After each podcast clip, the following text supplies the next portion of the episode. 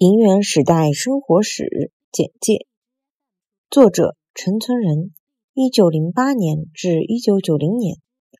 二十世纪三四十年代的上海名医，原名陈纯元，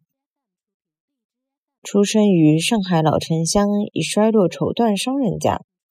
在上海中医专门学校毕业后，师从丁甘仁、丁仲英父子，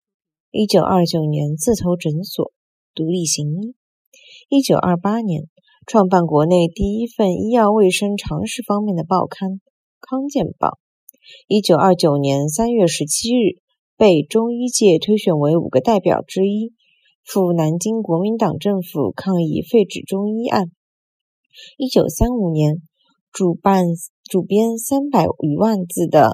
中国医药大词典》，后由上海世界书局出版。本书是一本传记，记载作者由清末至二次大战前居住在上海时候的生活回忆。